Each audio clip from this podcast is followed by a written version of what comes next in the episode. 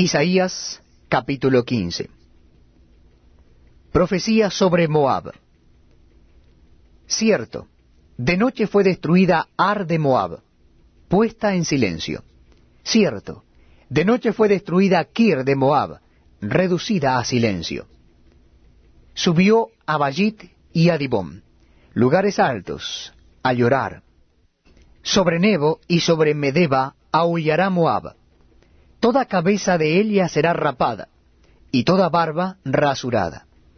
Se ceñirán de silicio en sus calles, en sus terrados y en sus plazas aullarán todos, deshaciéndose el llanto.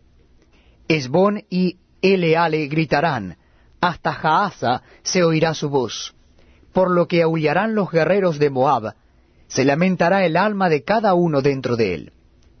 Mi corazón dará gritos por Moab, sus fugitivos huirán hasta Soar, como novilla de tres años.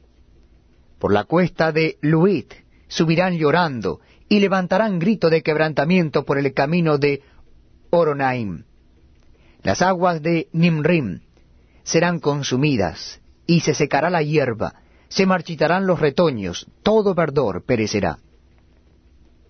Por tanto, las riquezas que habrán adquirido y las que habrán reservado las llevarán al torrente de los sauces, porque el llanto rodeó los límites de Moab.